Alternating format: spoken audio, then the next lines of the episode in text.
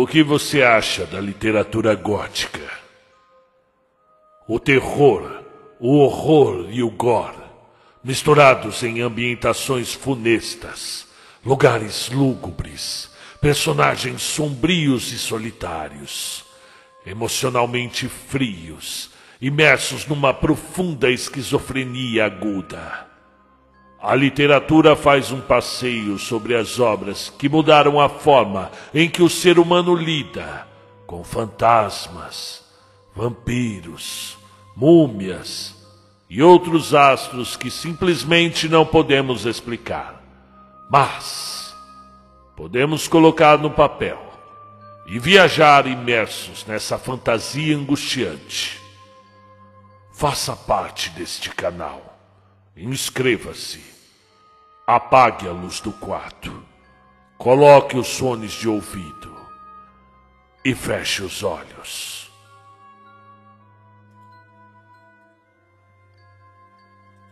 Conta um conto apresenta. De Théophile Gautier. A Amante Morta. Narração: Marcelo Fávaro. Você quer saber, irmão, se eu amei? Sim. E é uma história singular e terrível. E apesar de 66 anos terem transcorrido, mal ouso revirar as cinzas dessa lembrança. Não quero negar-lhe nada, mas não faria um relato semelhante a uma alma menos sofrida. São acontecimentos tão estranhos que não posso acreditar que tenham ocorrido comigo. Fui por mais de três anos o joguete de uma ilusão singular e diabólica. Eu, um pobre padre do interior, levei todas as noites em sonho. Deus queira que tenha sido um sonho. Uma vida de pecador, uma vida de mundano, de sardanápalos. Um olhar cheio um só olhar cheio de complacência lançado sobre uma mulher pareceu causar a perda da minha alma. Mas, finalmente, com a ajuda de Deus e do meu santo protetor, consegui expulsar o espírito maligno de mim que se apoderava. A minha vida fora acrescida de uma existência noturna completamente diferente. De dia, eu era um servo do Senhor, casto, ocupado com a oração e as coisas sagradas. À noite, assim que fechava os olhos, tomava-me um jovem senhor, fino conhecedor de mulheres, de cães e de cavalos, jogando dados, bebendo e blasfemando. E quando acordava no amanhecer, parecia-me ao contrário, que dormia e que sonhava ser um sacerdote. Daquela vida de sonâmbulo restaram-me apenas lembranças de objetos e palavras das quais eu não posso me defender. Apesar de nunca ter ultrapassado os muros do meu presbitério, poderia parecer a quem me ouvisse que eu fosse um homem que vivera de tudo retornara do mundo, entrara para a religião e quisera acabar no seio de Deus com os dias muito agitados, mais do que um humilde sacerdote que envelhecera em uma paróquia ignorada, no fundo de um bosque e sem ligação nenhuma com o alarido da vida mundana. Sim, amei como ninguém no mundo jamais amou um amor insensato e furioso, tão violento que me surpreende que não tenha feito explodir o meu coração. Ah, que noites, que noites! Desde a minha mais tenridade, senti vocação de ser padre.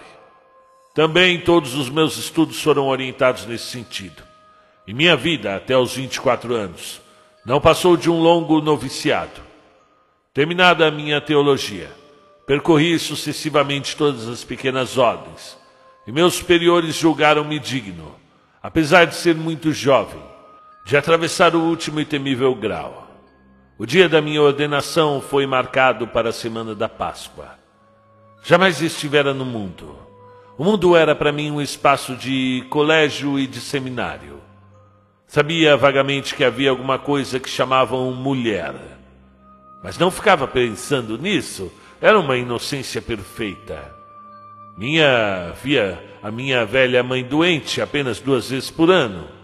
Eram essas as minhas relações com o mundo exterior. Não me arrependia de nada. Não experimentava a mínima hesitação diante daquele engajamento irrevogável. Estava cheio de alegria e de impaciência. Jamais noivo nenhum contou as horas com tanto entusiasmo, com tanta paixão. Eu não dormia, sonhava que rezava a missa. Ser padre. Eu não via nada de mais belo no mundo. Teria recusado ser rei ou ser poeta, pois a minha ambição não imaginava ir além do que ser padre. O que eu estou dizendo é para mostrar-lhe que o que me aconteceu não deveria ter ocorrido e a fascinação inexplicável de que fui vítima. Chegado o grande dia, caminhei para a igreja com um passo tão leve que me parecia estar suspenso no ar ou ter asas nos ombros. Acreditava ser um anjo e surpreendia-me com a fisionomia sombria e preocupada dos meus companheiros, porque éramos muitos. Passara a noite rezando. Encontrava-me num estado de quase êxtase. O abade, venerável patriarca, parecia-me um Deus Pai debruçado sobre a sua eternidade, e eu contemplava o céu através das abóbadas do templo. Você conhece bem os detalhes dessa cerimônia. A bênção, a comunhão sobre as duas espécies, a unção da palma das mãos com o óleo dos catecúmenos e, finalmente, o santo sacrifício oferecido em conjunto com o abade. Não me prolongarei sobre isso. Oh, como Jó tem razão, e como foi imprudente ao não concluir um pacto com seus olhos. Eu levantei por acaso o rosto, que até então mantivera inclinado, e percebi diante de mim, tão perto, tão perto que poderia tê-la tocado, se bem que na realidade ela estivesse a uma grande distância e do outro lado da balaustrada, uma jovem, uma jovem de rara beleza e vestida com uma suntuosidade de rainha. Era como se escamas rolassem dos meus olhos eu tive a, a impressão, a sensação de um, de um cego que recuperasse a súbita visão. O abade, antes tão reluzente, apagou-se de repente.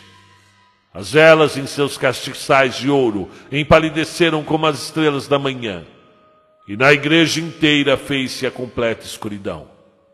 A doce criatura destacava-se daquele fundo escuro como uma revelação angelical.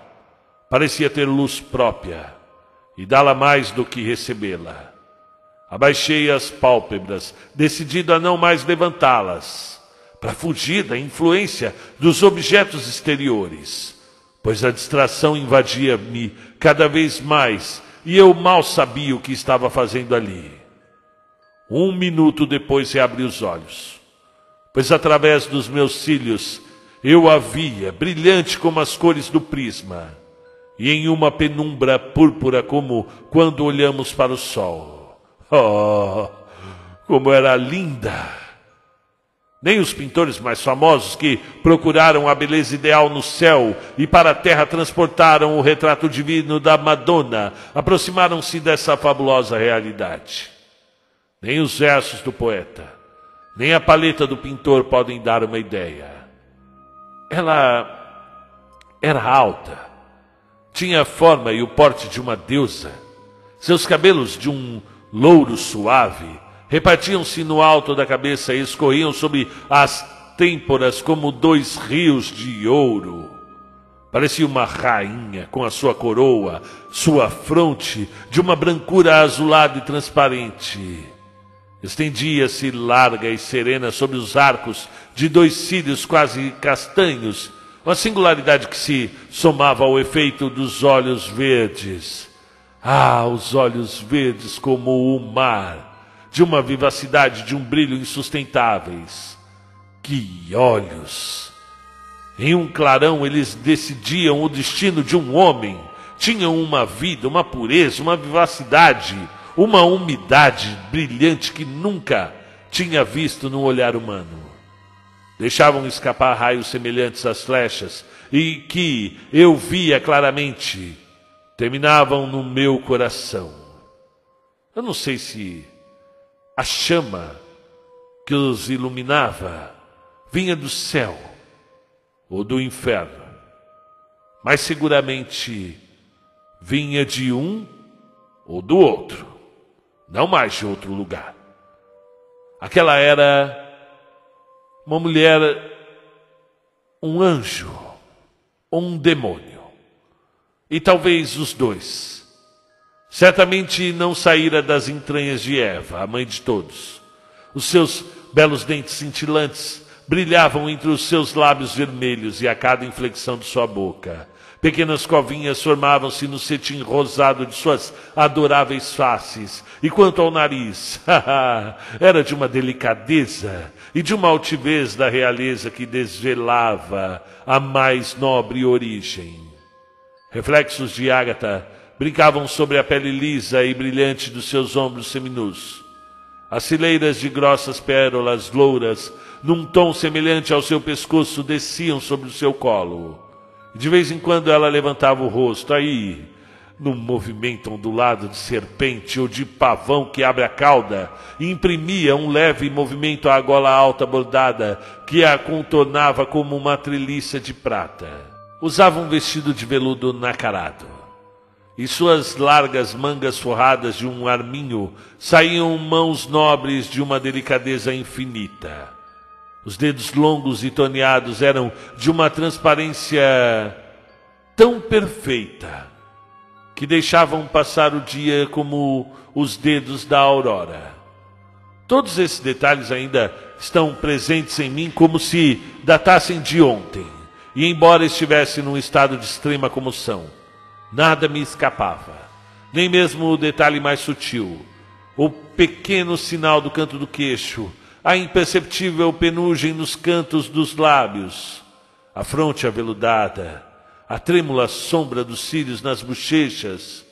Eu percebia tudo com uma lucidez surpreendente. E à medida que eu olhava, sentia abrirem dentro de mim as portas até então que tinham sido permanecido fechadas, e as janelas obstruídas abriam-se e levavam em todas as direções deixando entrever perspectivas desconhecidas. A vida aparecia para mim sob um outro aspecto. Acabava de nascer para uma nova ordem de ideias. Uma angústia profunda atormentava o meu coração. Cada minuto que passava parecia um segundo ou um século. A cerimônia avançava e eu era levado para bem longe do mundo cuja entrada meus desejos nascentes assediavam furiosamente. Digo sim. No entanto, quando queria dizer não, quando tudo em mim se revoltava e protestava contra a violência que minha língua fazia à minha alma, uma força oculta arrancava-me contra minha vontade as palavras do fundo da garganta. Talvez seja o que faz tantas jovens caminhar até o altar, com a firme resolução de recusar de maneira surpreendente o esposo que lhes é imposto e nenhuma executar o seu projeto.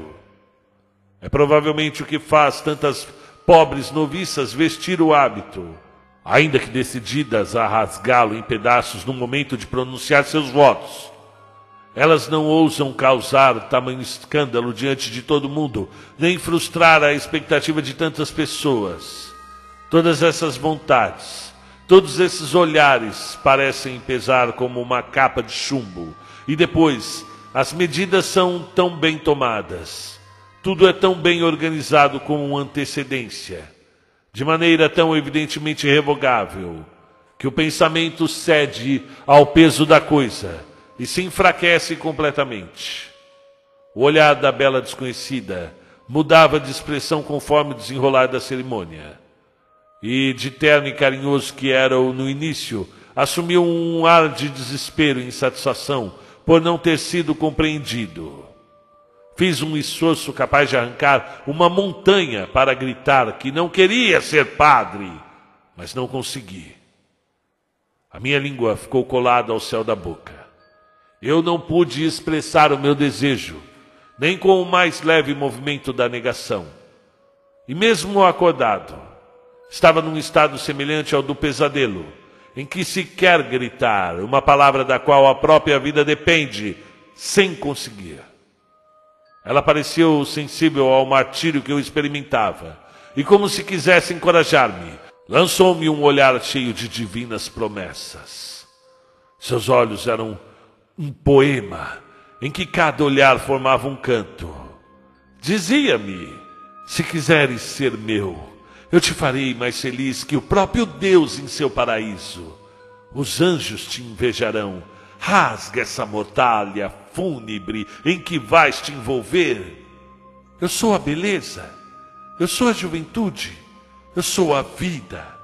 Vem para mim, nós seremos o amor. O que poderia te oferecer Jeová como recompensa? Nossa vida fluirá como um sonho e será apenas um beijo eterno.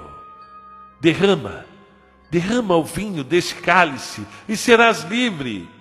Eu te levarei rumo às ilhas desconhecidas.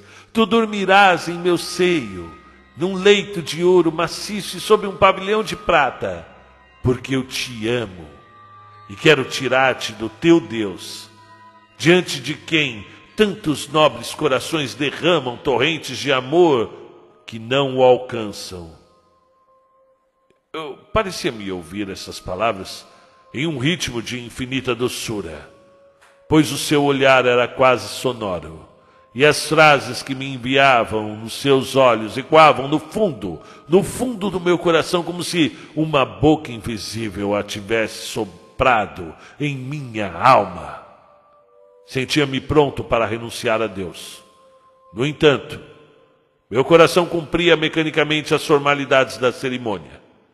A bela lançou-me um segundo olhar tão suplicante, tão desesperado, que lâminas afiadas atravessaram meu coração e senti mais espadas no peito do que a mãe das dores. Estava consumado. Tornara-me sacerdote. Jamais nenhuma fisionomia humana pintou uma angústia tão pungente, um sofrimento tão grave. A mulher, a jovem, que vê o noivo morrer de repente ao seu lado, a mãe junto ao berço vazio do filho, Eva sentada na porta da entrada do paraíso, o avarento que encontra uma pedra no lugar do seu tesouro, o poeta, que deixou cair no fogo o único manuscrito de sua mais bela obra, não parecem tão consternados e tão inconsoláveis. O sangue abandonou completamente o seu belo rosto, e ela ficou branca como o mármore. E os seus belos braços caíram ao longo do corpo, como se os músculos estivessem retesados, e ela encostou-se em uma pilastra, pois as pernas dobravam-se e faltavam-lhe lívido, a fronte inundada de um suor mais sangrento do que o do Calvário. Caminhei cambaleando até a porta da igreja. Estava sufocado. As abóbadas esmagavam-se sobre os meus ombros. Parecia que tinha. A minha cabeça sustentava sozinha todo o peso da cúpula. E quando estava para atravessar a entrada, uma mão apoderou-se bruscamente da minha. Uma mão de mulher. Nunca. Nunca havia tocado a mão de mulher alguma. Era fria como a pele de uma serpente. E sua impressão queimou-me com a marca de um ferro em brasa. Era ela. Infeliz, infeliz, o que fizeste? disse-me em voz baixa, e em seguida desapareceu na multidão. O velho abade passou, olhou-me com severidade. Eu tinha as atitudes mais estranhas do mundo. Empalidecera, enrubescia, tinha momentos de cegueira. Um dos meus colegas teve até pena de mim. Pegou-me e levou-me. Não teria conseguido encontrar sozinho o caminho do seminário. E na esquina de uma rua, enquanto o jovem sacerdote virou-se para o outro lado, um pajem estranhamente vestido aproximou-se e entregou-me, sem parar no caminho, uma pequena bolsa de moedas com os cantos de ouro cinzelado, sinalizando para escondê-la. Coloquei-a na manga e ali a mantive até que estivesse sozinho em minha cela. Abri o fecho. Havia apenas duas folhas com essas palavras: Clarimonte, no Palácio Concini. Estava tão pouco a par das coisas da vida que não conhecia Clarimonte. Apesar da sua fama, é claro, ignorava completamente onde era o Palácio Concini. Fiz mil conjecturas, cada qual mais extravagante do que a outra, mas na verdade, contanto que pudesse revê-la, inquietava-me muito pouco o que ela pudesse ser. Uma grande dama ou uma cortesã. E aquele amor nascido havia poucos instantes enraizara-se de tal maneira, de maneira indestrutível, que não pensava em arrancá-lo. Eu sabia que era impossível. Aquela mulher apoderara-se totalmente de mim. Um olhar apenas havia sido suficiente para modificar-me. Ela soprara-me o seu desejo. Eu não vivia mais em mim, mas nela e por ela. Fazia mil, mil extravagâncias, Beijava em minha mão a parte que ela havia tocado e repetia seu nome durante horas. Tinha apenas de fechar os olhos para vê-la tão distintamente quanto, quanto se estivesse realmente presente. E eu repetia aquelas palavras que ela me dissera na porta da igreja: Infeliz, infeliz o que fizeste. Eu compreendia todo o horror da minha condição e os aspectos fúnebres e terríveis do estado que acabara de alcançar, revelando claramente para mim ser um sacerdote. Ou seja, ser casto, não amar, não distinguir o sexo nem a idade, afastar-se de toda a beleza, destruir os olhos, rastejar na sombra glacial de uma clausura ou de uma igreja ver apenas moribundos, velar cadáveres desconhecidos e trazer o seu próprio luto sobre a batina preta, de tal modo que seu hábito se possa fazer um lençol para o seu caixão, para todo sempre. E eu senti a vida crescer em mim como um lago interior que enche e transborda, e o meu sangue pulsava com força dentro das minhas artérias. A minha juventude, durante tanto tempo reprimida, explodia de repente como uma babosa que leva cem anos, cem anos para florescer e que eclode com um trovão. Como fazer para rever Clarimonte? Eu não tinha nenhum pretexto para sair do seminário uma vez que não conhecia ninguém na cidade, nem devia ficar por lá. Esperava apenas que designassem que paróquia eu iria ocupar. Tentei remover as barras da janela, mas ela estava a uma altura assustadora e não tendo uma escada, não podia nem pensar em sair por ali. Além disso, só poderia descer à noite. Como me orientaria nos inextricáveis labirintos das ruas? Todas essas dificuldades que não teriam sido nada para outros eram imensas para mim, um pobre seminarista, apaixonado de antigamente, sem nenhuma experiência, sem dinheiro e sem roupas. Ah, se não tivesse me tornado sacerdote, poderia vê-la todos os dias. Teria sido seu amante, seu esposo, Dizia-me em minha cegueira, em vez de estar envolvido em minha triste mortalha, eu teria roupas de seda e de veludo, correntes de ouro, uma espada e plumas como os belos jovens cavaleiros. Meus cabelos, em vez de serem desonrados por uma grande tonsura, fluiriam ao redor de meu pescoço em cachos ondulados. Teria um belo bigode muito bem cuidado. Eu seria um bravo homem.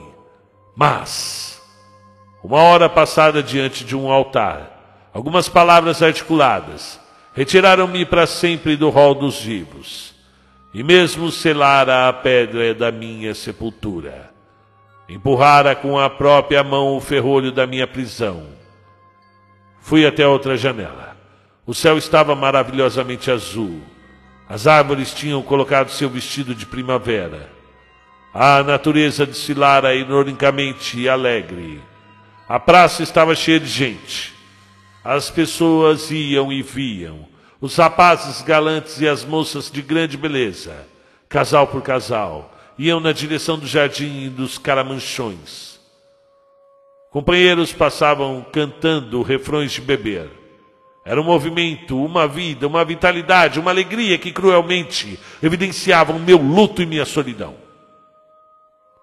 Uma jovem mãe na soleira da porta brincava com seu filho, beijava sua pequena boca rosada, ainda coberta de gotas de leite, e fazia, irritando-o, mil daquelas brincadeiras que só as mães sabem fazer.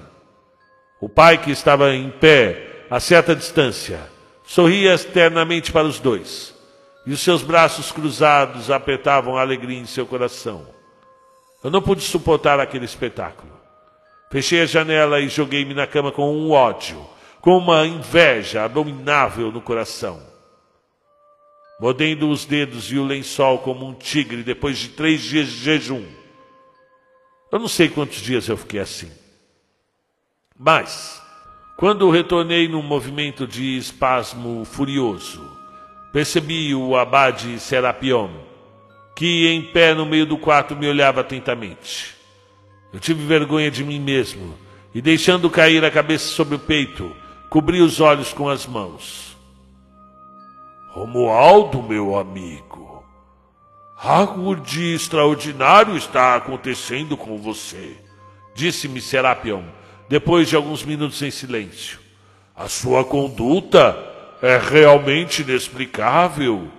Você, tão piedoso, tão calmo, tão doce, agita-se em sua cela como um animal selvagem.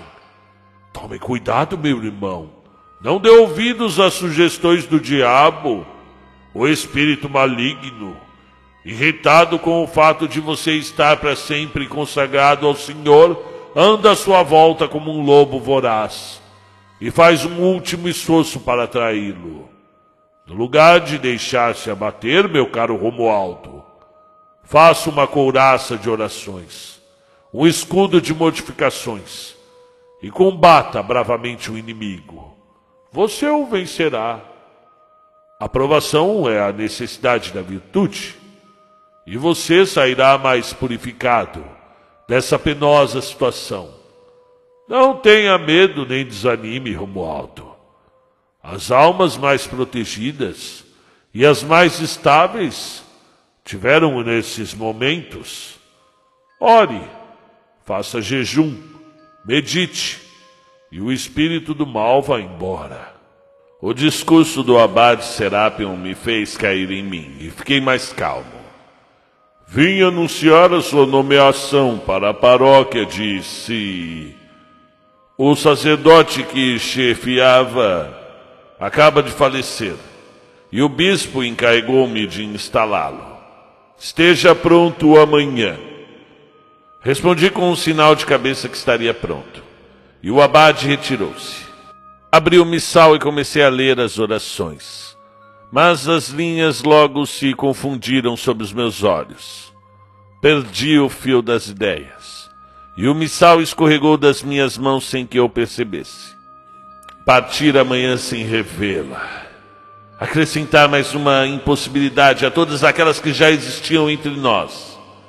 Perder para sempre a esperança de encontrá-la, a menos que um milagre acontecesse escrever para ela, quem poderia entregar a minha carta? Com o santo caráter com que me revestira, com quem me abrir, em quem confiar? experimentava violenta ansiedade. Em seguida, o que o abade Serapion dissera sobre as astúcias do diabo veio-me à mente. A estranheza da aventura, a beleza sobrenatural de Clarimonte, o brilho luminoso dos seus olhos, a sensação cálida da sua mão, a perturbação em que ela me lançara, a súbita mudança que se operou em mim, minha piedade esvaecida em um instante. Tudo isso provava claramente a presença do diabo. E aquela mão sedosa era talvez apenas uma luva com a qual ele cobria sua garra. Essas ideias levaram-me a um grande pânico. Peguei o missal, que dos meus joelhos havia caído no chão, e pus-me novamente a orar. E no dia seguinte, Serapion veio me buscar. Duas mulas o esperavam na porta, carregadas com as nossas magras valizes. Ele montou uma e eu a outra. Percorrendo as ruas da cidade, olhava para todas as janelas e balcões, na esperança de ver Clarimonte. Mas era muito cedo. A cidade ainda não havia acordado.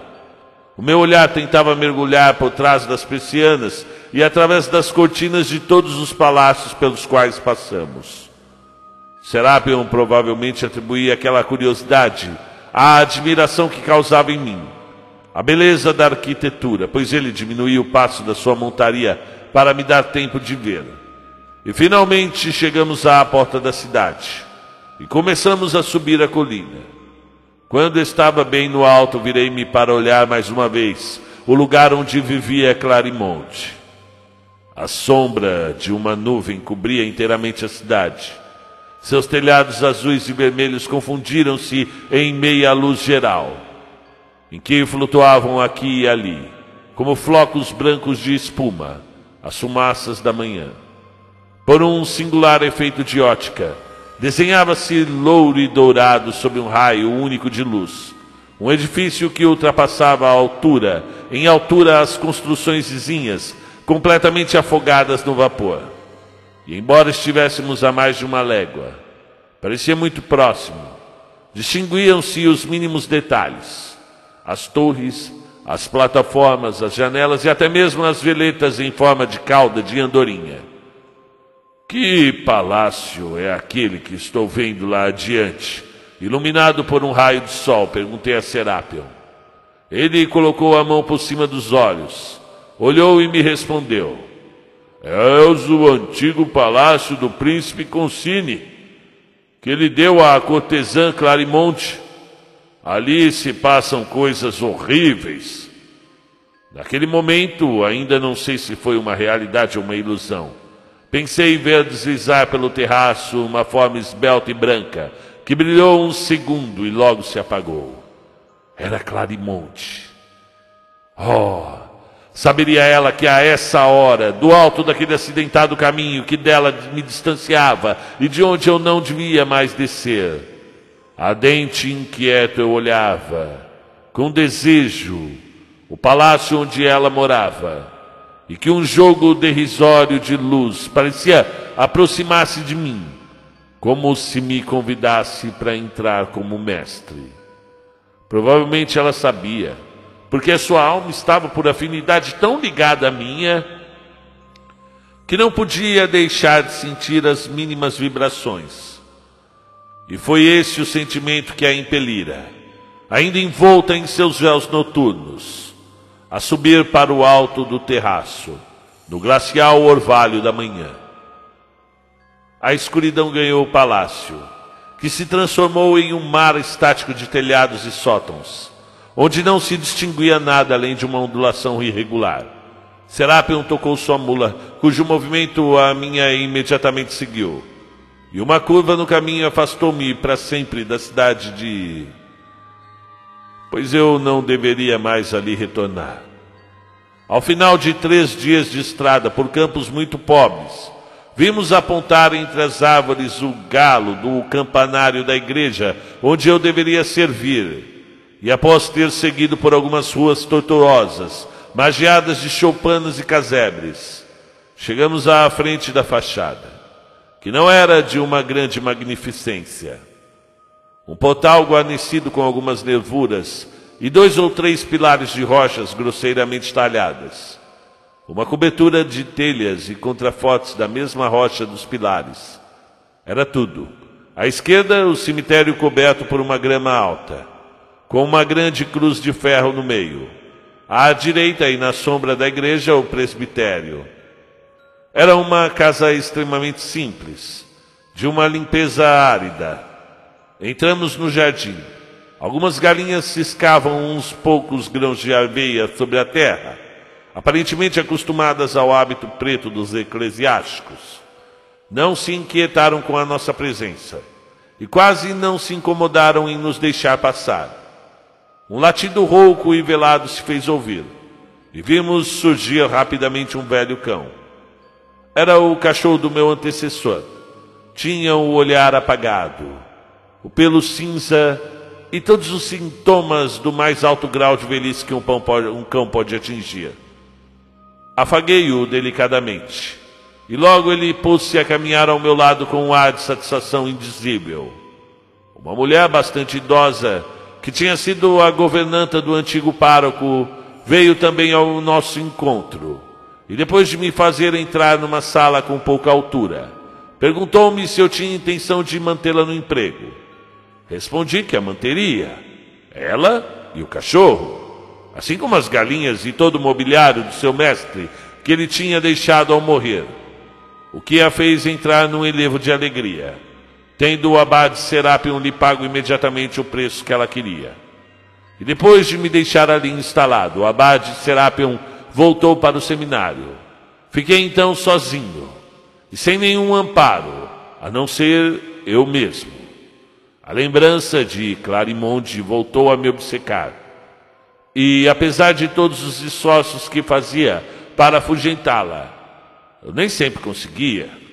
Uma noite passeando nos caminhos magiados de buchos do pequeno jardim, pareceu-me ver por entre as árvores da alameda uma forma de mulher que seguia todos os meus movimentos, e que entre as flores brilhar olhos verdes da cor do mar. Mas era apenas uma ilusão. E ao passar para o outro lado da alameda, não achei nada além de uma marca de pé na areia, tão pequeno que parecia de criança. O jardim era cercado de muralhas muito altas. Visitei todos os cantos e recantos, e não havia ninguém. Nunca consegui explicar tal circunstância.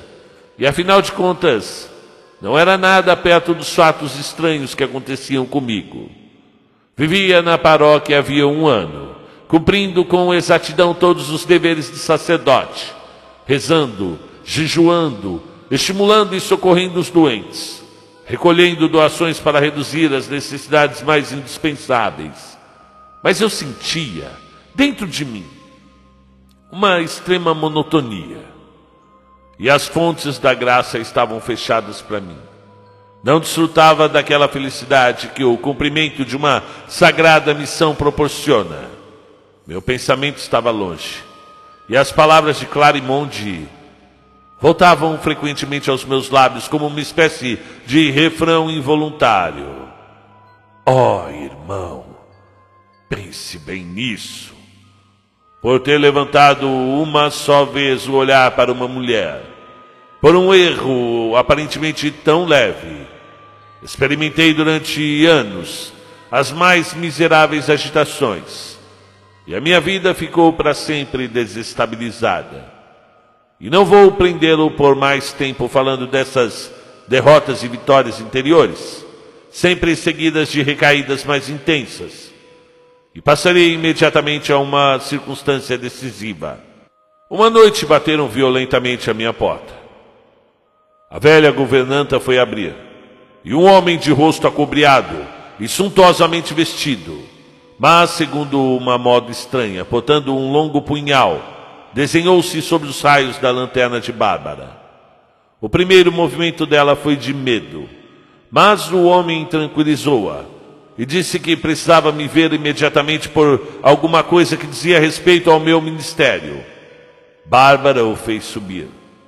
E eu estava indo deitar-me. O homem disse-me que sua ama, uma grande dama, estava à morte e desejava um sacerdote. Respondi que estava pronto a segui-lo. Peguei o que precisava para a extremunção e desci rapidamente. Na porta, dois cavalos negros como a noite agitavam-se impacientemente e exalavam sobre o seu peito dois jatos de vapor. Ele estendeu-me o estribo e ajudou-me a montar um cavalo. Depois saltou sobre o outro, apoiando apenas uma mão sobre o cepilho da cela. Apertou os joelhos e soltou as guias do seu cavalo, que partiu como uma flecha. O meu, cuja rédea ele segurava, partiu também a galope, e ambos mantiveram-se perfeitamente emparelhados. Demorávamos o caminho. A terra cinza e rachada deslizava sobre nós, e as silhuetas negras das árvores desapareciam velozmente, como uma tropa em fuga. Atravessamos uma floresta de uma escuridão tão opaca e glacial que senti correr na pele um arrepio de terror supersticioso. As descargas de faíscas arrancadas das pedras pelas serraduras dos nossos cavalos deixavam em nossa passagem um rastro de fogo. E se alguém naquela hora da noite tivesse nos visto, meu condutor e eu, teria pensado que éramos dois espectros a cavalo num pesadelo. Espíritos maléficos atravessavam de vez em quando o nosso caminho, e os corvos grasnavam compadecidamente na densa floresta, onde brilhavam de longe em longe os olhos fosforescentes de alguns gatos selvagens. A crina dos cavalos emaranhava-se cada vez mais. O suor escorria sobre os seus flancos, e a respiração saía agitada e apressada das suas narinas. Mas quando os ia arrefecer, o cavaleiro, para reanimá-los, soltava um grito gutural que nada tinha de humano. E a corrida recomeçava com fúria. E finalmente, o turbilhão parou, e uma massa negra, marcada por alguns pontos brilhantes, surgiu na nossa frente. Os passos das nossas montarias soaram mais ruidosos sobre um pavimento de ferro e passamos sob uma arcada que abria sua garganta escura entre duas enormes torres. Uma grande agitação reinava no castelo. Os empregados, segurando tochas, atravessavam o pátio em todas as direções, e luzes subiam e desciam de andar em andar. Distinguia mal e vagamente imensas formas arquitetônicas, colunas, arcos, patamares, rampas, uma construção de luxo e realeza deslumbrantes.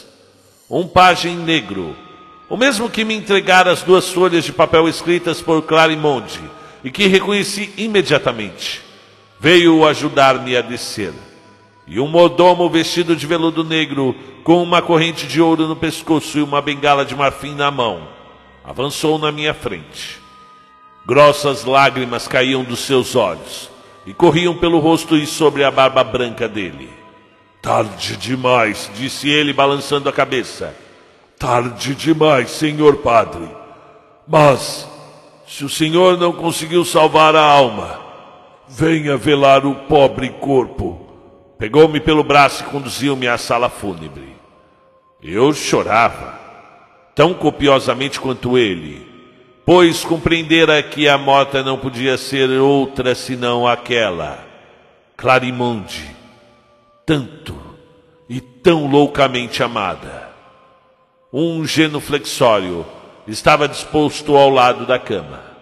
Uma chama azulada volateando sobre uma pátera de bronze lançava por todo o quarto uma claridade fraca e luminosa e fazia oscilar de um lado e de outro a escuridão alguma resta, uma resta saliente de móvel ou cornija.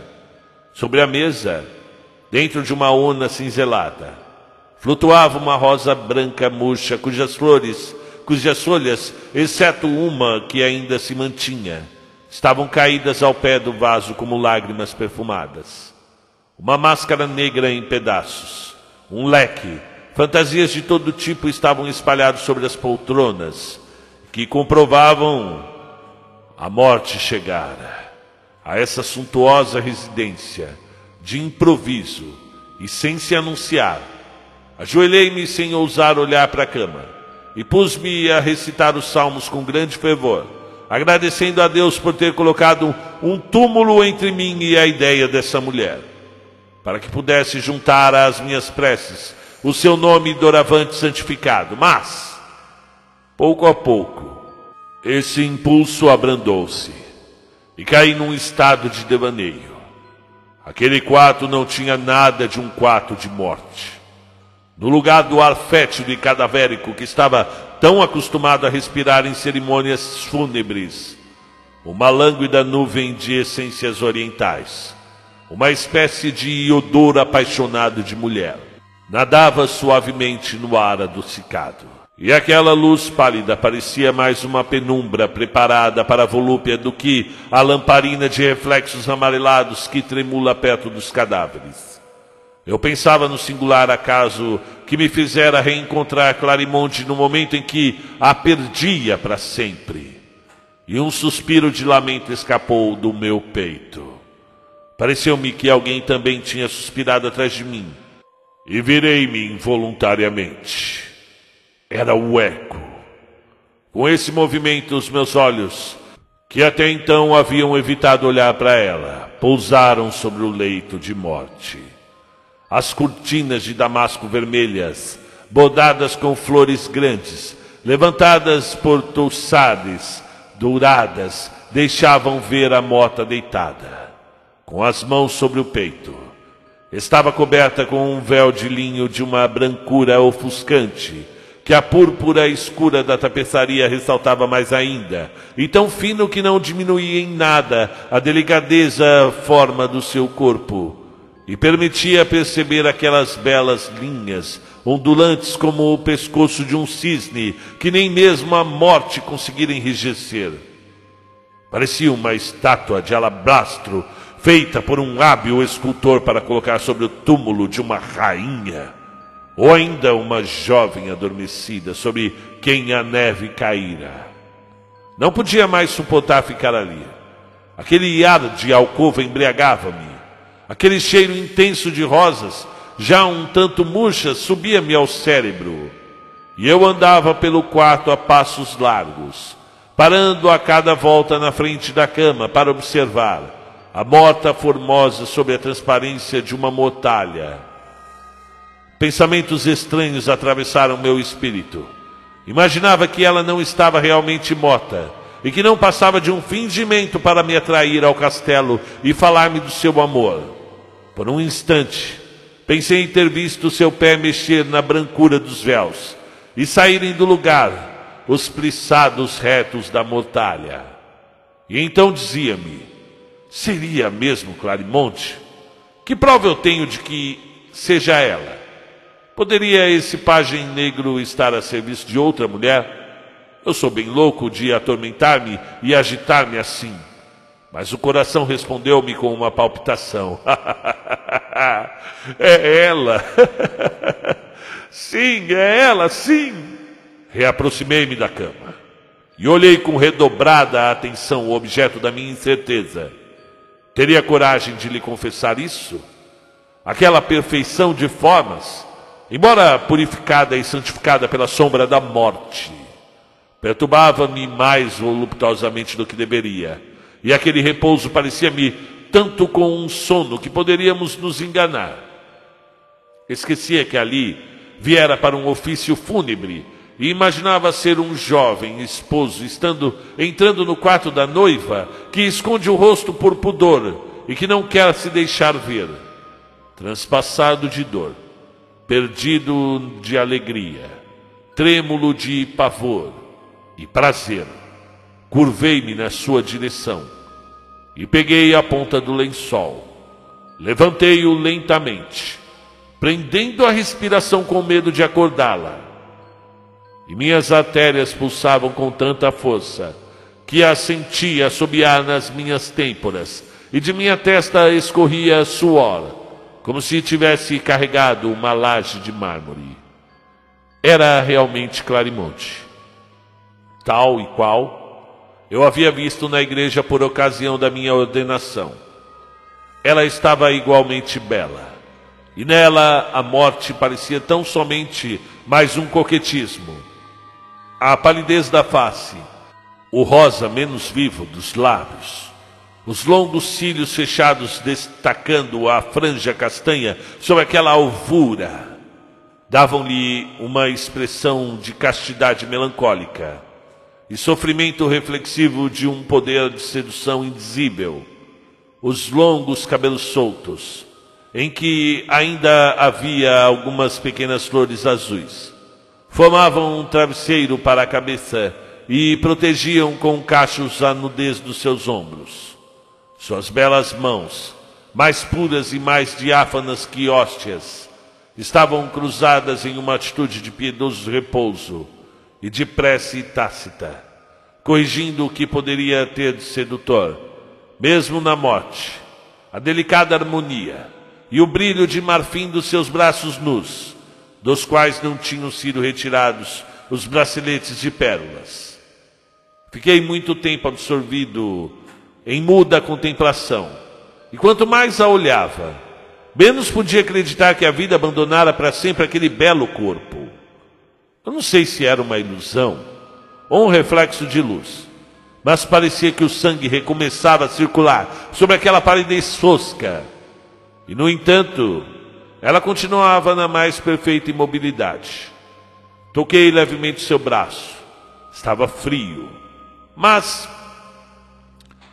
não mais frio do que sua mão no dia em que roçara a minha sobre o portal da igreja. Retomei minha posição, inclinando meu rosto sobre o dela e deixando chover sobre sua face o rio mono das minhas lágrimas. Ah, que sentimento amargo de desespero e impotência, que agonia aquele velório. Eu queria ter podido, eu juro que queria ter podido resumir minha vida num breve fôlego para oferecer-lhe e soprar sobre o seu cadáver gelado a chama que me devorava. E a noite avançava, sentindo aproximar-se o momento da separação eterna. Não pude recusar-me a essa triste e suprema ternura de depositar um beijo sobre os lábios motos daquela que havia tido todo o meu amor. Oh, milagre! Um leve sopro misturou-se ao meu, e a boca de Clarimond respondeu à pressão da minha. E os seus olhos seus olhos abriram-se e retomaram um pouco do brilho.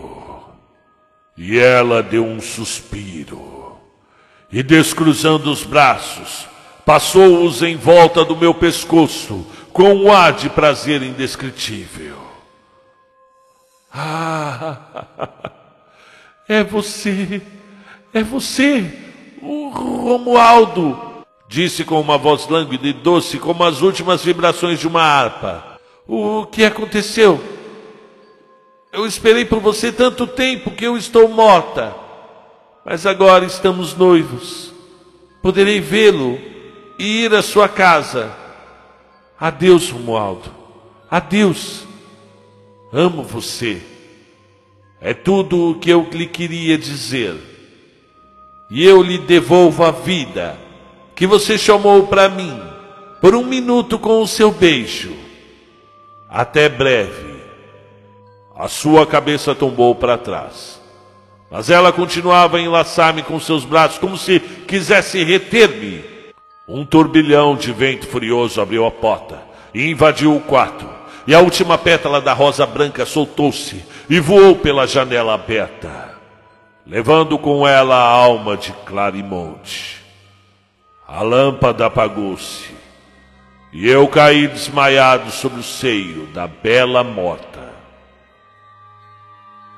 Quando voltei a mim, estava deitado na minha cama, no meu pequeno quarto do presbitério, e o velho cachorro do antigo pároco lambia minha mão estirada para fora da coberta.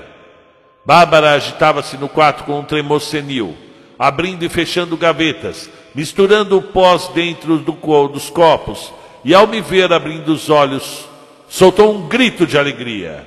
O cachorro latiu e balançou a cauda.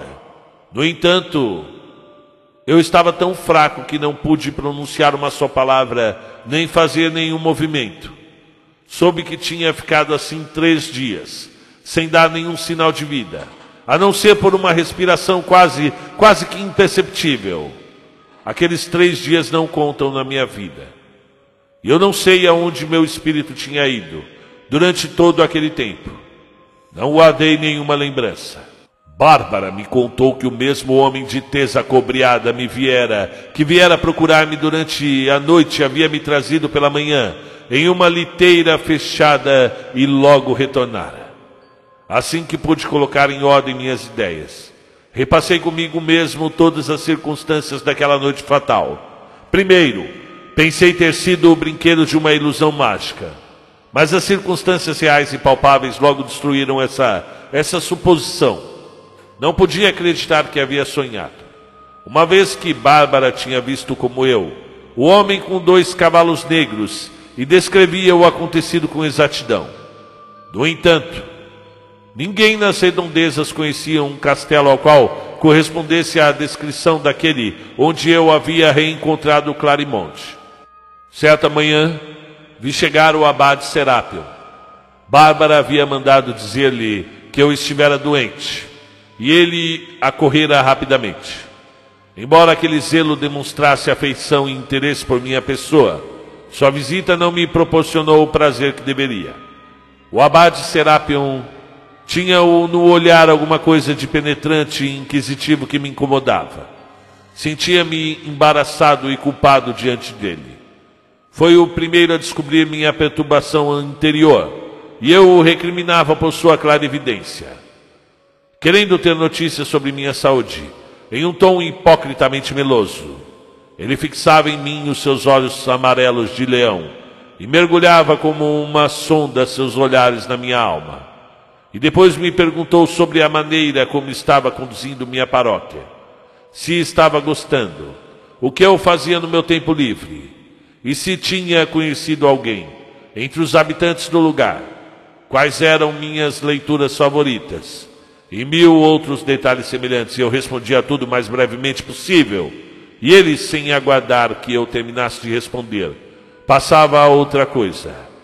Essa conversa, evidentemente, não tinha nenhuma relação com o propósito de sua visita. E então, sem nenhuma preparação, e como se fosse uma notícia da qual se lembrasse naquele instante e que temesse esquecer, Disse-me com uma voz clara e vibrante, que ressoou em meu ouvido como as trombetas do juízo final. A grande cortesã Clarimonte faleceu recentemente, após uma orgia que durou oito dias e oito noites. Foi algo de infernalmente esplêndido. Renovaram-se ali as abominações das festanças de Baltazar e de Cleópatra em que século estamos vivendo, meu bom Deus? Os convivas eram servidos por escravos negros, falando uma língua desconhecida, e que me parecem verdadeiros demônios. A libredo mais simples entre eles poderia servir de vestimenta de gala a um imperador. Sempre correram histórias bem estranhas sobre essa Clarimonde, e todos os seus amantes tiveram um fim miserável ou violento. Disseram que uma. Bem. Disseram que ela era uma vampira. Ou um vampiro fêmea. Mas eu acho que era o Beuzebu em pessoa. Calou-se. E observou-me mais atentamente do que nunca para ver o efeito que suas palavras haviam produzido em mim. Não pude evitar um movimento ao ouvir o nome de Clarimond. E aquela notícia de sua morte, além da dor que me causava por uma estranha coincidência com a cena noturna da qual eu tinha sido testemunha, dirigiu-me numa perturbação e terror que apareceram em meu rosto, embora tentasse controlar-me. Serapion lançou-me um olhar inquieto e severo, e depois me disse: Meu filho, devo avisá-lo você está no pé do abismo. Toma cuidado para não cair. Satanás tem uma garra longa e os jazigos nem sempre são confiáveis. O túmulo de Clarimont deveria ser fechado com um selo triplo, pois pelo que dizem não é a primeira vez que ela morre. Que Deus o proteja, Romualdo. Que Deus o proteja.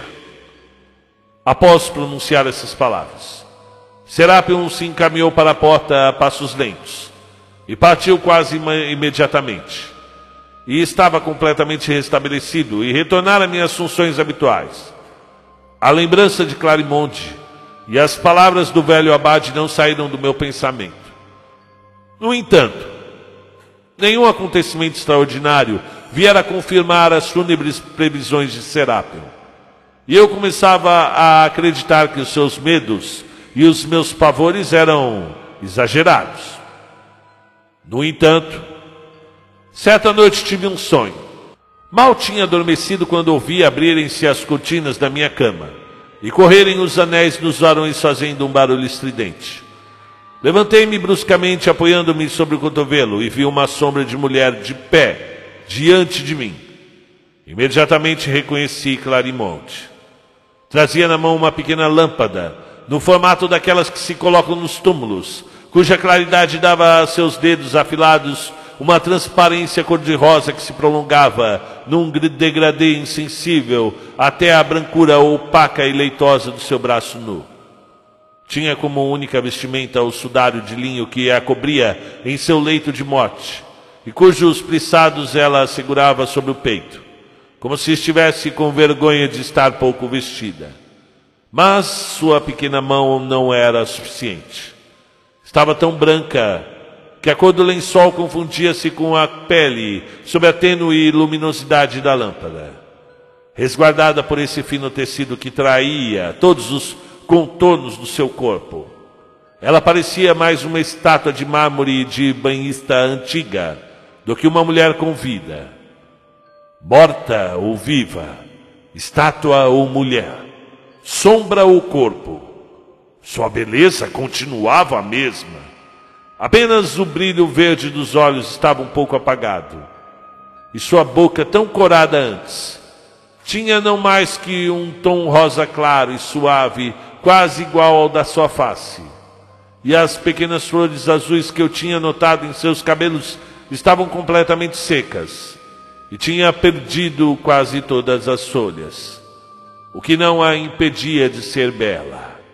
Ela estava tão bela que, apesar da singularidade da aventura e da maneira inexplicável como ela entrara no quarto, eu não senti um instante de medo. Ela colocou a lâmpada sobre a mesa e sentou-me ao pé da cama. E depois, inclinando-se sobre mim, disse com aquela voz, ao mesmo tempo vibrante e aveludada, que eu conhecia e que era somente dela.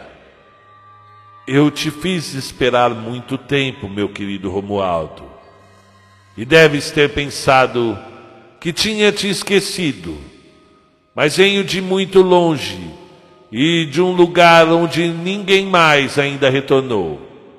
Não existe nem lua nem sol no país de onde vim, e é só espaço e escuridão, nem caminho nem estrada. Não existe terra para o pé, nem ar para as asas, e no entanto aqui estou porque o amor é mais forte do que a morte. E ele acaba vencendo. Ah, quantos rostos melancólicos e coisas horríveis vi na minha viagem. Quanto sofrimento minha alma que penetrou nesse mundo pelo poder da vontade passou para reencontrar o seu corpo e nele instalar-se. Quanto esforço tive de fazer para levantar a pedra com a qual me haviam coberto. Vê as palmas das minhas pobres mãos estão feridas. Beija-as para curá-las, querido amor. Colocou a palma fria das mãos, uma de cada vez sobre a minha boca, e eu as beijei várias vezes. E ela olhava-me fazendo, fazendo como um sorriso de indescritível satisfação. Confesso para minha vergonha que tinha esquecido totalmente os avisos do Abade Serapion em minha condição de sacerdote. Tinha sucumbido sem resistência no primeiro ataque e não havia nem mesmo procurado rejeitar a tentação. O frescor da pele de Clarimonde penetrava a minha e eu sentia correr pelo corpo arrepios voluptuosos. Pobre criança. Apesar de tudo que eu vi, não acreditava que ela fosse um demônio. Ao, não, ao menos não, não parecia um. E nunca, nunca Satanás escondera tão bem suas garras e seus chifres. Elas curvara sobre os calcanhares e se mantinha agachada à beira de uma cama numa posição cheia de graça indolente. E de quando em vez passava a mão em meus cabelos e os enrolava em cachos como para experimentar novos penteados para o meu rosto. Eu me deixava levar com a mais culpada satisfação. E ela acompanhava tudo isso com a mais encantadora tagarelice. Uma coisa importante: eu não experimentava nenhuma surpresa diante de uma aventura tão extraordinária. E com a facilidade que se tem numa visão de admitir como muito simples os acontecimentos mais estranhos, achava tudo perfeitamente natural. Eu te amava muito tempo antes de te ver, meu querido Romualdo, e te procurava por todo o lugar. Tu eras meu sonho, e te percebi na igreja no momento fatal. Disse imediatamente: É ele. Lancei um olhar e nele coloquei todo o amor que eu sentira e tinha e que devia ter por ti. Um olhar capaz de torturar um cardeal, de fazer um rei ajoelhar-se aos meus pés diante de toda a sua corte. Tu ficaste impassível e preferiste ao teu Deus. Ah, como eu tenho ciúmes de Deus que tu amaste e amas muito mais do que a mim. Como eu sou infeliz, infeliz. Nunca terei teu coração só para mim. Eu que tu ressuscitaste com um beijo, Clarimonde Amota, que por ti forçou as portas do túmulo e que vem dedicar-te uma vida que só ela retomou para fazer-te feliz. Bem, todas essas palavras eram interrompidas por carícias delirantes que atordoavam meus sentidos e minha razão, a ponto de me fazer, para consolá-la, não ter medo de proferir a terrível blasfêmia, de lhe dizer que a amava tanto quanto amava a Deus. E os seus olhos reavivaram-se e brilharam como crisóprasos. É verdade, é verdade mesmo, tanto quanto a Deus, disse ela, enlaçando-me com os seus belos braços. Já que é assim, Tu virás comigo, tu me seguirás para onde eu quiser, deixarás teus horrorosos hábitos pretos, serás o mais orgulhoso e o mais invejado dos cavaleiros, tu serás meu amante. Ser o amante, confesso, de Clarimonte, que recusou um papa. É lindo tudo isso. Ah, uma boa vida feliz, a bela existência dourada que nós levaremos. E quando partimos, meu fidal amante, Amanhã, amanhã, gritei no meu delírio. Amanhã que seja, respondeu ela. Terei tempo para trocar de roupa, pois essa é um pouco modesta e não é própria para uma viagem. Eu tenho também de avisar meus parentes, que me acreditam realmente morta e que se afligem profundamente. O, o dinheiro, as roupas, os carros, está tudo pronto. Virei pegar-te a esta mesma hora. Adeus, meu querido coração. E ela tocou levemente minha testa com seus lábios. A lâmpada apagou-se. Fecharam-se as cortinas e não vi mais nada. Um sono de chumbo, um sono sem sonho pesou sobre mim e manteve-me paralisado até o dia seguinte pela manhã. Acordei mais tarde do que de costume, e a lembrança daquela estranha visão agitou-me durante o dia todo.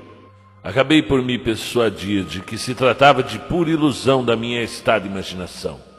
No entanto, as sensações tinham sido tão vivas que era muito difícil acreditar que não haviam sido reais.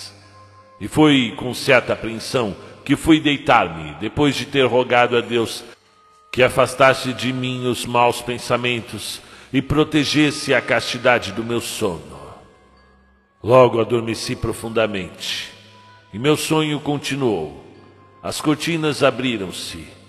Vi Claramonte, não como na primeira vez, pálida em sua mortalha e as violetas da morte em sua face, mas alegre, lépida e sorridente, com magnífica vestimenta de viagem de veludo verde, enfeitada com fitas douradas e arregaçada ao lado.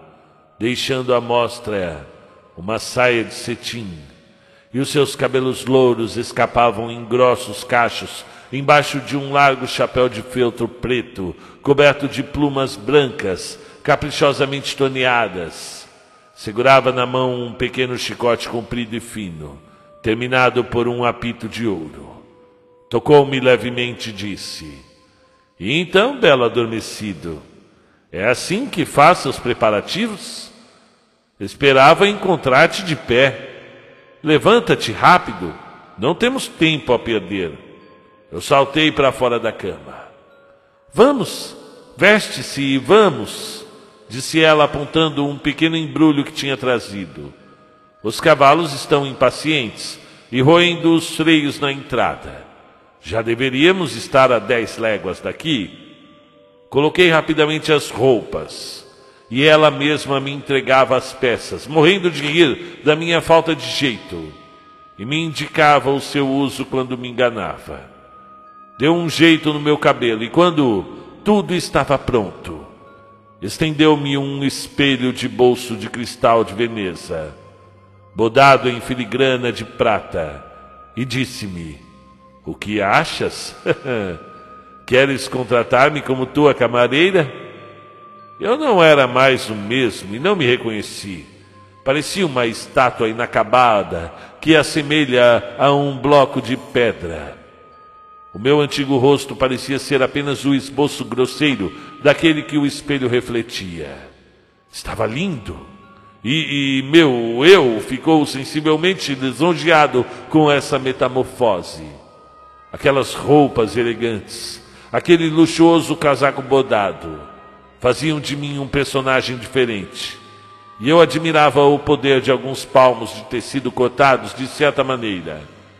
O meu espírito o espírito do meu vestuário penetrou-me a pele, e passados dez minutos, tornara-me razoavelmente pretensioso. Dei algumas voltas pelo quarto para ganhar desenvoltura. Clarimonde olhava-me com ar de complacência maternal e parecia muito contente com sua obra. Chega de infantilidades. Partamos, meu querido Romualdo. Vamos para longe. E se não nos apressarmos, não chegaremos a tempo. Pegou-me pela mão e levou-me. Todas as portas abriam-se diante dela assim que as tocava, e passamos na frente do cachorro sem despertá-lo. Na porta encontramos Margueriton. Era o cavaleiro que já havia me conduzido. Ele segurava as rédeas de três cavalos, tão negros como os primeiros um para mim, um para ele e um para Clarimonte. Aqueles cavalos deviam ser ginetes da Espanha, nascidos de éguas fecundadas pelo Zéfiro e que corriam tão rápido quanto o vento, e a lua, que havia nascido quando partimos para nos iluminar, rolava no céu como a roda solta de uma carruagem. Nós havíamos à nossa direita saltar de árvore em árvore e perder o fôlego para nos acompanhar. Logo chegamos a uma planície onde, junto a um pequeno bosque de árvores, esperava-nos um carro atrelado com quatro animais rigorosos. Entramos e os cocheiros os fizeram galopar loucamente. Tinha um braço passado atrás da cintura de Clarimonte e uma das suas mãos ia dobrada dentro da minha. Ela apoiava a cabeça sobre o meu ombro, e eu sentia o seu pescoço seminu tocar levemente o meu braço. Eu nunca experimentara a felicidade tão grande. Esquecera tudo naquele momento. E a lembrança de ter sido padre já não era tão forte do que a do que eu tinha feito no ventre da minha mãe. Tamanha era a fascinação que o espírito maligno exercia sobre mim. E a partir daquela noite, minha natureza de algum modo duplicou-se, e passaram a existir em mim dois homens que não se conheciam.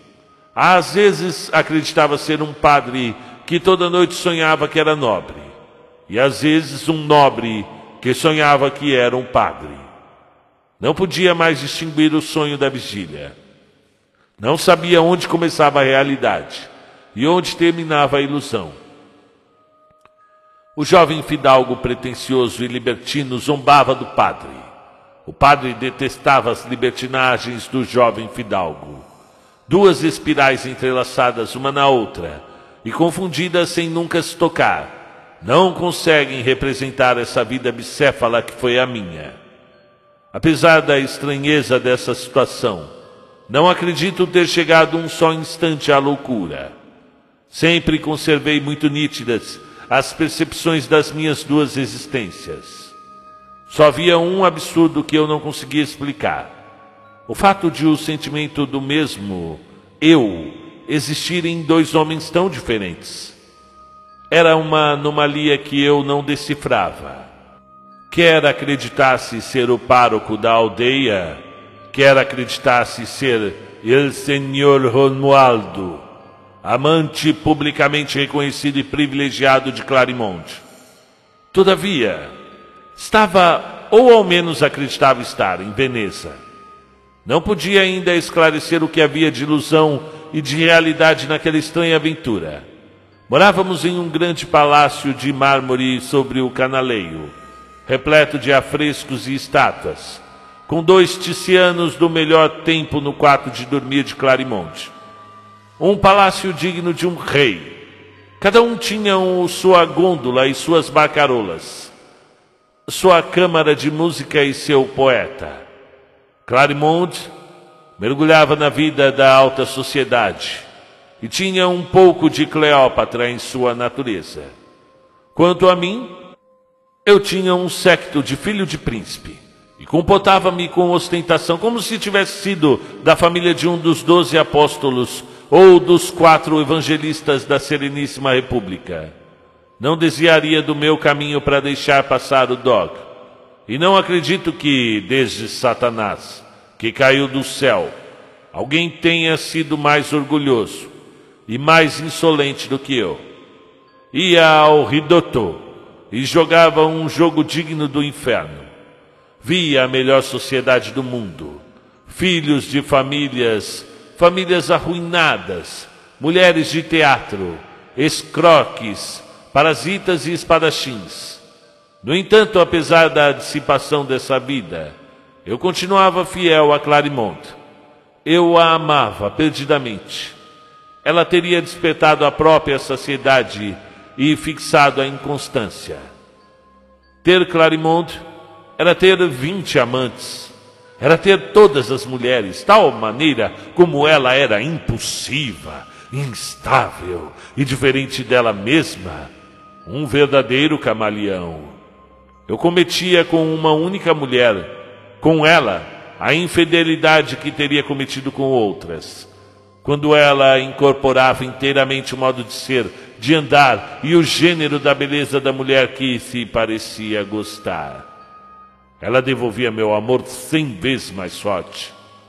E era em vão que os jovens patrícios e até mesmo os velhos do Conselho dos Dez faziam-lhe as propostas mais magníficas. Um Foscari chegou até mesmo a lhe propor casamento e ela recusou tudo. Tinha bastante dinheiro. Não queria nada mais além do amor.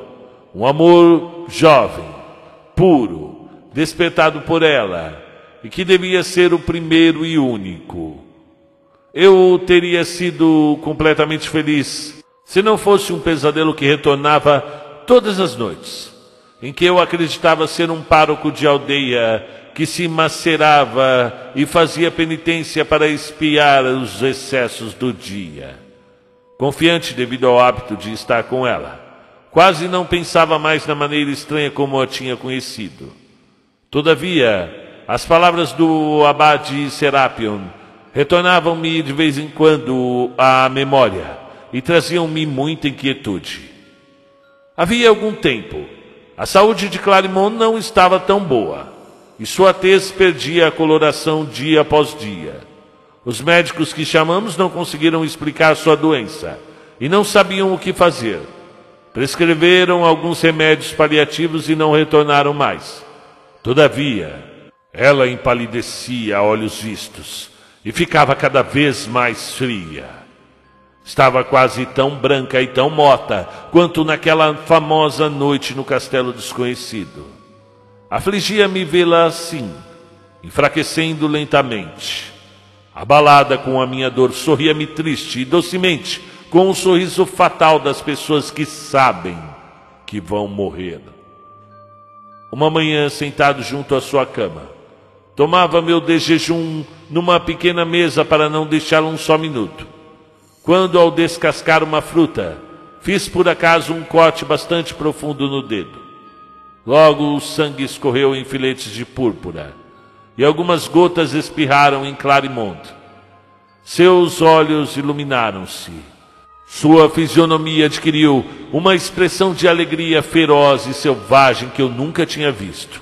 Saltou para fora da cama com uma agilidade animal, uma agilidade de um macaco ou de um gato e precipitou-se sobre o meu ferimento, que se pôs a chupar com um indizível ar de volúpia. Sorvia o sangue em pequenos goles, lenta e delicadamente, como um gourmet saboreia um vinho de Xerez ou de Siracusa. Ah, ela piscava os olhos e suas pupilas ficavam ovais, em vez de redondas, e de vez em quando interrompia para me beijar a mão e depois recomeçava a pressionar com os lábios o ferimento, para sugar de novo mais algumas gotas vermelhas. Quando viu que o sangue não vinha mais, levantou os olhos úmidos e brilhantes. Estava mais cor de rosa do que uma aurora do mês de maio.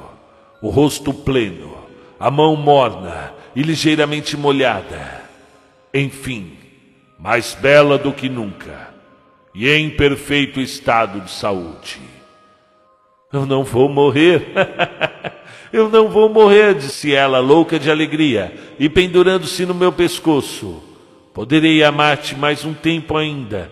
Minha vida está dentro da tua, e tudo o que sou vem de ti. Algumas gotas do seu rico e nobre sangue, mais precioso e mais eficaz do que todos os elixires do mundo, devolveram-me a vida. A cena preocupou-me por muito tempo e inspirou-me estranhas dúvidas em relação a Claremont.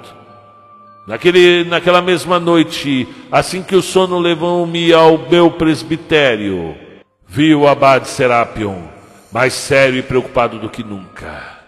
Olhou-me atentamente e disse: Não satisfeito em perder sua alma, quer também perder o corpo. jovem desventurado, que armadilha você foi cair. O tom com que disse essas poucas palavras tocou-me fortemente. Mas, apesar da sua força, essa impressão logo se dissipou e outras mil inquietações apagaram-na do meu espírito. Uma noite, no entanto, pelo meu espelho, cuja pérfida posição ela não havia calculado, vi Clarimonde despejar um pó na minha taça de vinho temperado, com especiarias que ela tinha o hábito de preparar depois da refeição. Peguei a taça, fingi levá-la aos lábios e coloquei sobre algum móvel. Aproveitando o instante em que ela estava de costas, joguei o conteúdo embaixo da mesa e depois fui para o quarto e me deitei, determinado a não dormir e ver o que aconteceria. Eu não esperei muito tempo. Clarimond entrou de camisola e, desfazendo-se dos seus véus, deitou-se na cama junto a mim. Quando teve a certeza que eu estava dormindo, descobriu meu braço, tirou um alfinete de ouro da cabeça e depois começou a murmurar em voz baixa: Uma gota, uma pequena gota apenas, um rubi na ponta da minha agulha, porque tu me amas Ainda não devo morrer. Ah, pobre amor, teu belo sangue, de uma cor púrpura tão brilhante. Eu vou bebê-lo. Dorme, meu único bem. Dorme, meu Deus, minha criança. Não te farei mal. Pegarei da tua vida o que será necessário para não deixar apagar a minha. Se não te amasse tanto, poderia decidir ter outros amantes, cujas veias eu secaria. Mas, desde que te conheço, tenho horror a todo mundo. Ah, que belo braço, como é musculoso, como é branco. nunca ousaria picar essa linda veia azul. E dizendo isso, ela chorava, e eu sentia suas lágrimas escorrerem sobre o meu braço, que ela segurava entre as mãos. E finalmente, decidiu-se, picou-o levemente com sua agulha e pôs-se a sugar o sangue que dele escorria. E embora tivesse bebido apenas algumas gotas, o medo de me esgotar tomando conta dela, enrolou cuidadosamente meu braço com uma pequena faixa, depois de ter ficcionado a ferida com um guento que a cicatrizou rapidamente. Não podia ter mais dúvidas. O abade Serapion tinha razão. Todavia, apesar dessa certeza, não podia impedir-me de amar Clarimonte.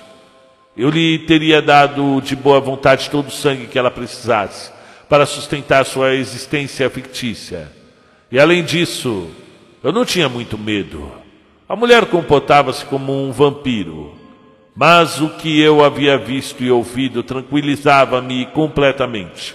Eu tinha então veias abundantes, que tão cedo não seriam esgotadas, e não barganhava minha vida gota a gota. Eu mesmo teria aberto o braço e lhe teria dito: bebe, e que o meu amor se infiltre no seu corpo com meu sangue. Evitava fazer a mínima alusão ao narcótico que ela colocara à minha taça e à cena da agulha. E vivíamos no mais perfeito entendimento. Meus escrúpulos de sacerdote, no entanto, atormentavam-me mais do que nunca. E eu não sabia que nova tortura inventar para submeter a, e modificar a minha carne? Ainda que todas essas visões fossem involuntárias e que eu não participasse delas em nada, não ousava tocar o Cristo com as mãos tão impuras e um espírito contaminado com tais libertinagens reais ou imaginárias. Para evitar cair naquelas alucinações cansativas, tentava não dormir Mantinha as pálpebras abertas com os dedos e ficava em pé, encostado nas paredes, lutando contra o sono com todas as minhas forças. Mas a areia da sonolência logo rolava nos meus olhos. E vendo que qualquer luta seria inútil, deixava os braços cair de desânimo e preguiça, e a corrente reconduzia-me para as margens pérfidas. Serapion fazia-me as mais veementes exortações, e reprovava duramente minha frouxidão e meu pouco fervor.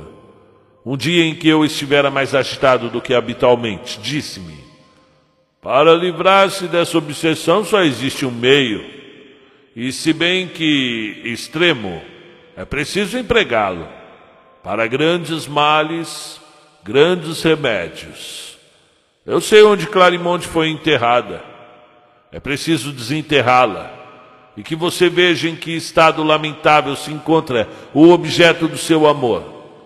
Não se sentirá mais tentado a perder sua alma por um cadáver imundo, devorado por germes e prestes a virar pó. Isso seguramente fará com que caia em si. Eu estava tão cansado daquela vida dupla que aceitei, querendo saber de uma vez por todas quem, o sacerdote ou fidalgo, estava sendo enganado por uma ilusão, estava decidido a matar, em proveito de um ou do outro, um dos dois homens que estavam dentro de mim, ou mesmo a matar os dois, porque uma vida daquelas não podia durar. O abade Serapion muniu-se de uma enxada, uma alavanca e uma lanterna, e à meia-noite dirigimos-nos ao cemitério, cuja localização e disposição ele conhecia perfeitamente. E depois de ter iluminado com sua fraca lanterna as inscrições de várias sepulturas, chegamos finalmente a uma pedra escondida entre as ervas daninhas e devorada por musgos e plantas parasitas, onde deciframos este começo de inscrição. Aqui jaz Clarimonte, que foi enquanto vivia a mais bela do mundo. É aqui mesmo, disse Serapion, que colocou a lanterna no chão e enfiou a alavanca no interstício da pedra, começando a levantá-la. A pedra cedeu e ele pôs-se à obra com a enxada. Eu assisti ao trabalho do abade, mais negro e mais silencioso do que a própria morte, curvado sobre a sua obra fúnebre, e arquejava, banhado de suor, e sua respiração apressada parecia um ronco de agonizante. Era um espetáculo estranho. E quem nos visse fora, de fora pensaria que éramos dois profanadores e ladrões de mortalhas, e não dois sacerdotes de Deus. O zelo de Serapion tinha alguma coisa de rude e de selvagem, que o fazia parecer mais com um demônio do que com um apóstolo ou um anjo. E o seu rosto de traços austeros e profundamente recortados pelo reflexo da lanterna, nada tinha de tranquilizador. Sentia escorrer pelos braços um suor glacial, e os meus cabelos arrepiavam-se dolorosamente em minha cabeça. No fundo de mim mesmo, via a ação do severo Serapion como um sacrilégio abominável, e teria desejado que do fundo das nuvens escuras que rondavam pesadamente sobre nós saísse um triângulo de fogo que o reduzisse a pó. As corujas empoleiradas sobre os cipestres, inquietas com a luz da lanterna, vinham bater pesadamente contra ela, com suas asas cobertas de poeira, lançando gemidos queixosos. As raposas regolgavam ao longe, e mil ruídos sinistros destacavam-se do silêncio. Finalmente, a enxada de Serapion bateu no caixão, cujas tábuas ressoaram com um ruído surdo, com aquele terrível ruído que o nada produz quando o tocamos. E ele levantou a tampa do caixão e vi Clarimond, pálida como mármore, com as mãos entrelaçadas, seu sudário branco tinha apenas uma prega da cabeça aos pés. Uma pequena gota vermelha brilhava como uma rosa no canto da boca sem cor. Serapion, diante daquela visão, entrou num estado de fúria. Ah! Finalmente, demônio! Demônio! Cortesã despudorada, bebedora de sangue de ouro, e aspergiu com a água benta o corpo e o caixão traçando a forma de uma cruz com seu aspersório. A pobre Clarimond, assim que tocada pela água santa, teve seu belo corpo transformado em pó. Era uma mistura pavorosamente disforme de cinzas e ossos semicalcinados. Eis aqui a sua amante, senhor Romualdo, disse o inexorável sacerdote, mostrando aqueles horríveis restos mortais. Ainda estará tentado a ir passear no Lido ou na Fusine com essa sua beldade? Bem, abaixei a cabeça. Uma grande ruína acabava de se formar dentro de mim. Retornei ao meu presbitério e o senhor Romualdo, amante de Clarimont, separou-se do pobre sacerdote, a quem ele havia feito durante muito tempo uma companhia tão estranha e somente na noite seguinte vi Clarimont. Ela me disse, como na primeira vez, sobre o portal da igreja: Infeliz, infeliz, o que fizeste? Por que escutaste aquele padre imbecil? Não estava feliz? E o que eu te fiz para violares minha pobre sepultura e desnudares as misérias do meu não ser? Toda a comunicação entre nossas almas e nossos corpos está rompida daqui por diante e a Deus tu sentirás minha falta. Clarimonde desapareceu no ar, como uma fumaça, e eu não mais a vi. Infelizmente, ela disse a verdade. Eu senti sua falta mais de uma vez e ainda sinto. E a paz da minha alma custou muito caro. O amor de Deus não era o bastante para substituir o dela. Esta, irmão, é a história da minha juventude. Nunca olhe para uma mulher e caminhe sempre com os olhos voltados para o chão. Por mais puro e calmo que você seja, basta um minuto, um único minuto, para fazê-lo perder a eternidade. Fim do conto. Autor e obra. Pierre Jules Théophile Gautier, nascido em 1811, morto em 1872. Francês, era poeta, dramaturgo, romancista, jornalista, polemista, crítico literário e de manifestações artísticas em geral.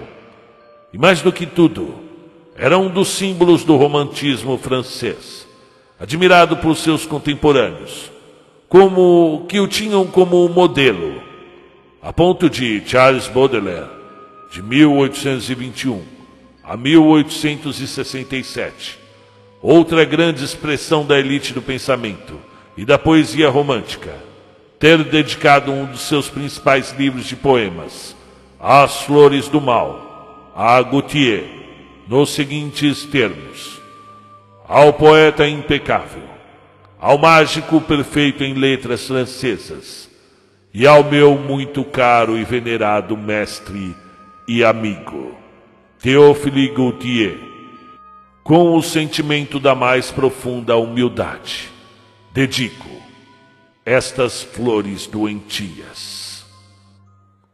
Gautier, assim como Van Gogh, coloca o gótico no mesmo cadinho que forjou o romantismo de primeira linha. E mais, uma mulher misteriosa, cuja beleza desconcerta meus sentidos, mantém-se silenciosamente por entre ondas que se quebram.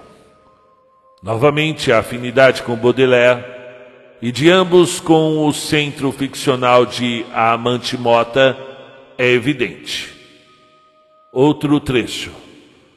Sem cessar ao meu lado, o demônio arde em vão, nada em torno de mim como um ar vaporoso. Eu degluto a sentir que me queima o pulmão enchendo-o de um desejo eterno e criminoso. Toma ao saber o meu amor à fantasia, a forma de mulher que eu mais espere e ame, e tendo sempre um ar de pura hipocrisia, acostuma-me a boca a aurir um filtro infame. Ela conduz-me assim longe do olhar de Deus, o peito a repartir-me de morna exaustão pelas terras do tédio, infinitas desertas, para depois jogar os torvos olhos meus, ascorosos rasgões e feridas abertas, meros aparelhos a sangrar destruição.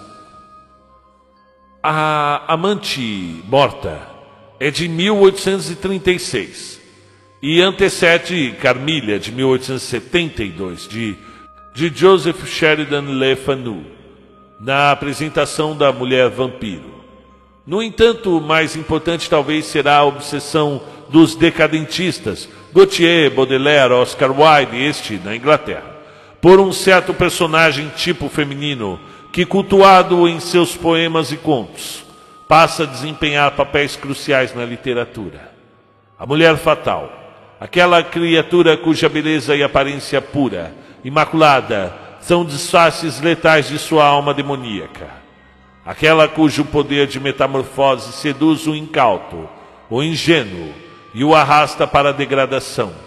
A mulher fatal é um tipo composto com tanta consistência, entranhou-se tão belamente no gosto e na experiência popular com a ficção que contaminou outros domínios da literatura e também a cultura pop como um todo.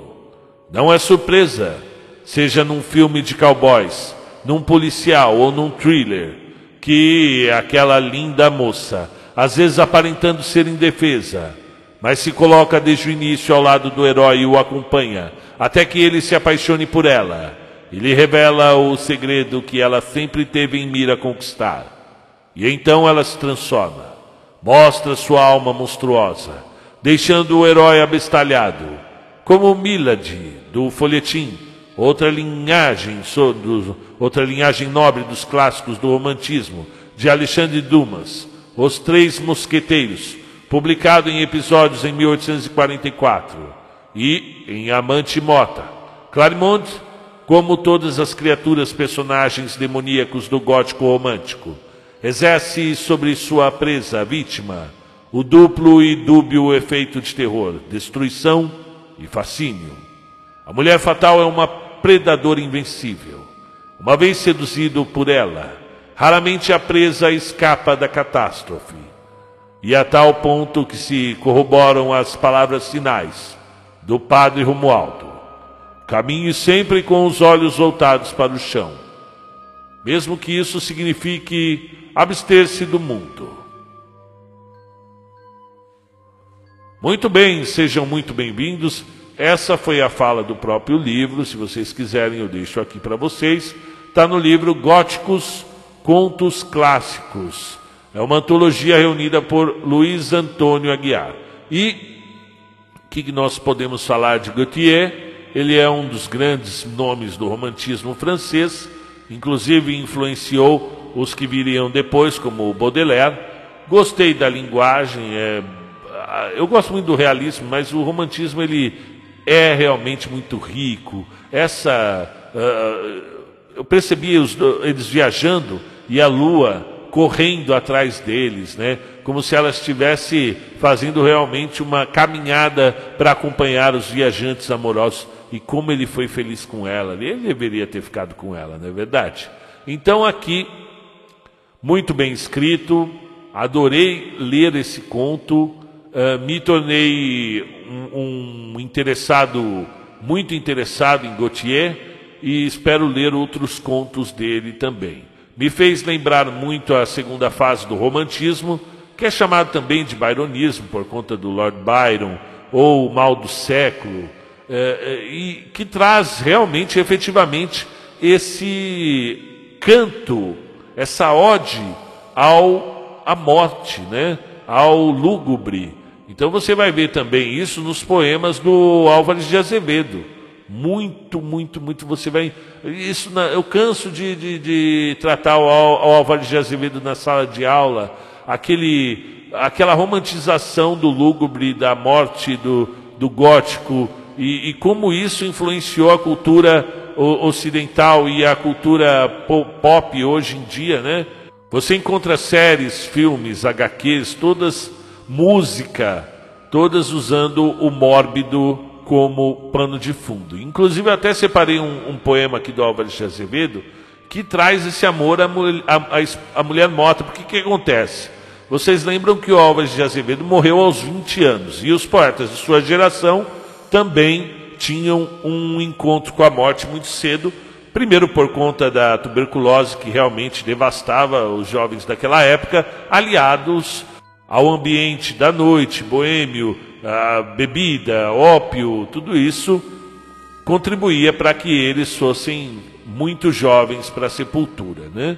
E as meninas também morriam muito cedo, então era comum que o poeta tivesse essa, esse amor por uma mocinha, uma menina que já tinha morrido, ou, como a gente estava cada vez mais centrado a poesia no eu, no indivíduo, na, no seu peso de existir, no, na sua dor da existência, era muito comum que a morte se tornasse uma personagem romantizada, buscada, querida. E aí tem o, o, o esse poema aqui, está escrito A T, né? O T é nome da, da, da pessoa a quem deve ser uma menina, porque está com crase aqui, né?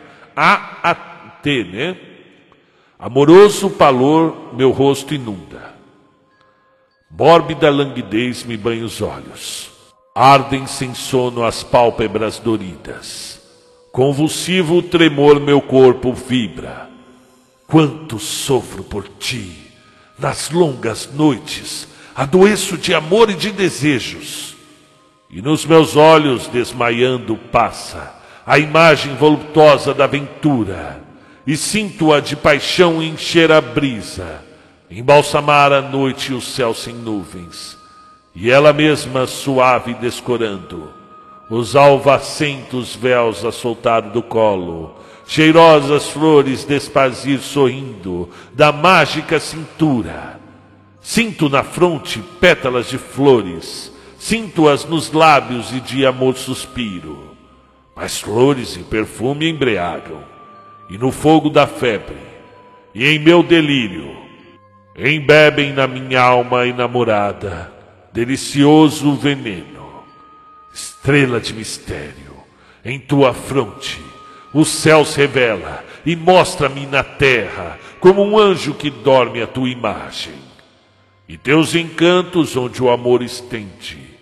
Nessa morena tesa cor-de-rosa, meu amor, minha vida, eu sofro tanto. O fogo dos teus olhos me fascina, o langor de teus olhos me enlanguece. Cada suspiro que te abala o seio vem no meu peito enlouquecer minha alma. Ah, vem, pálida virgem, se tens pena de quem morre por ti e morre amando da vida em teu alento a minha vida. Une nos lábios meus minha alma tua, que eu ao pé de ti sentir o mundo, na tua alma infantil, na tua fronte, beijar a luz de Deus, nos teus suspiros, sentir as vibrações do paraíso, e aos teus pés, de joelho, crer ainda, que não mente o amor que um anjo inspira que eu posso na tua alma ser ditoso, beijar-te nos cabelos soluçando, e no teu seio ser feliz morrendo. Muito bem, esse aí foi o trecho do AT de Álvares de Azevedo, segunda fase do romantismo.